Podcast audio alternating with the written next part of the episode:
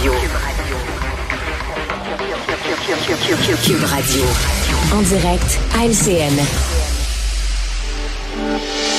On va toucher euh, les universités parce que euh, c'est important de rééquilibrer notre réseau universitaire hein, parce que vous savez qu'on a des universités francophones et anglophones et, et c'est certain qu'on va devoir aller là. Oui, rééquilibré. Un hein. Québec qui sert la vis aux universités anglophones. On veut une hausse des frais de pour les étudiants étrangers des établissements euh, anglo. Ça s'inscrit, ça, dans son, rapport, M. Roberge, sur l'avenir du français qui va être déposé le mi-novembre. Alors, vous pensez quoi de cette euh, proposition-là, Mario? Ben, moi, c'est bravo. Là. Je veux dire, c'est un vrai problème euh, d'anglicisation. Euh, malgré qu'ils payent plus cher de frais de scolarité, c'est quand même en partie payé par les contribuables. Et c'est un vrai problème d'anglicisation. Les universités anglophones, en proportion de ce qu'elles présentent, vont chercher un flot d'étudiants étrangers euh, qui est... bon, c'est sûr qu'il y, a McGill, qui a une réputation internationale. Il y a une raison à travers mhm. ça. Mais on sent quand même, il y avait un biais du fédéral. C'était plus facile pour les étudiants anglophones de venir étudier même au Québec euh, d'avoir leur visa du fédéral. Il y avait toutes sortes de biais et il, fallait, il fallait que quelqu'un fasse quelque chose avec ça. Là.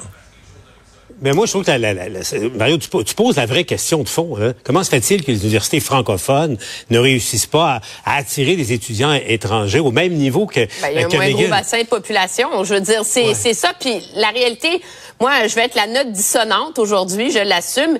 Moi, je suis très sceptique face à ça. La réalité, c'est que prenez McGill en particulier, Concordia l'est de plus en plus. On est les voisins des États-Unis où les frais de scolarité sont tellement ahurissants que euh, on peut monter les frais de scolarité ici à 27 000 dollars. Là, c'est quand même pas mal moins cher que d'étudier dans une grande université américaine. Alors, ça, va pas dissuader les Américains de venir. combien aux États-Unis? Pardon? Ça peut être combien, Manuel? Ah, c'est 30, 40, 50, 60, 70 000 US, par année. Donc, la réalité, c'est que ces Américains-là, ils vont continuer à venir à McGill. Puis McGill va se mettre encore plus d'argent dans les poches. Mais, quand je, pose la vraie question, comment se fait-il que les étudiants africains, parce qu'il y en a beaucoup qui veulent venir étudier, euh, oui en France, mais beaucoup euh, au Québec, et, je vous assure que c'est pas pour le climat. Mais comment se fait-il que ces étudiants africains ont tant de difficultés à obtenir les visas? Euh, comment se fait-il que c'est... Ça, c'est le vrai débat. Ben, voilà le, le, vrai problème, parce que pourquoi il n'y aurait pas autant d'étudiants francophones d'ailleurs dans le monde, à, à l'UCAM, à côté de McGill, à deux kilomètres de McGill? Et une partie de la réponse, c'est qu'ils sont pas capables d'obtenir des visas du fédéral. si on serre la vis aux universités anglophones, est-ce qu'on va serrer la vis aux universités francophones qui ont des programmes en anglais pour hein? attirer des anglophones à Montréal? C'est ça aussi la question Bonne question. poser. Bonne question. Bonne question vous, êtes en feu. Euh, je vais vous entendre sur le Parti libéral. Mario, une autre fois.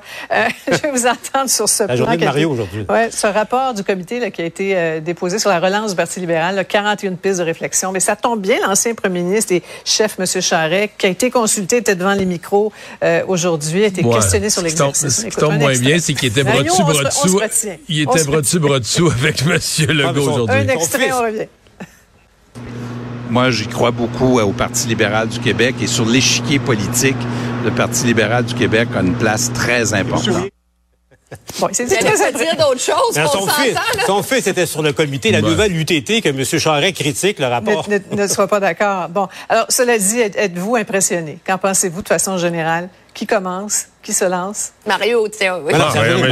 J'ai impressionné, non, mais c'est bien fait. c'est bien fait. Le travail a été fait sérieusement. Puis tu sais, c'est qu'on réinvente pas la roue, mais on revient à des bases. Pour moi, on revient à des bases, à des fondements du Parti libéral. Ça va leur servir, un mm. peu de, de, boussole pour un parti qui en a manqué récemment, là. Je parlais avec un vieil organisateur libéral dans le temps de Mario, justement. puis, qu'est-ce que tu en penses? Dis-moi, je n'en pense à rien. Ils ont, ils ont volé, je cite, là, ils ont volé mon parti il y a plusieurs années, puis il n'y a pas de réponse à, la question que je me pose. Qu'est-ce qui s'est passé exactement? Euh, si, tu veux euh, guérir une maladie, ça prend un diagnostic. Ah, tu m'as volé mais, mais, mais, la, question, la question, j'aimerais avoir une réponse. On poser un diagnostic quand tu sais pas c'est quoi le problème. On veut pas faire l'autopsie pourquoi ça amis, va mal. Le parti s'est aliéné, les francophones. Ben c'est arrivé mais ils savent pas pourquoi. Pourquoi? Quand? Oui. Puis euh, ça, s'est passé de quelle manière? Mm la question n'est pas posée, donc c'est clair qu'il n'y a pas de réponse. Ouais. Conseil général à Drummondville en fin de semaine. Ça va être le fun. Oh, merci. Je m'excuse, Emmanuel. Mais non, je te pardonne. Cube Radio. Une autre vision de l'actualité. Ah voilà, c'est ce qui conclut notre émission de ce jour. On se retrouve demain pour la dernière de la semaine. Bonne soirée, demain 15h30.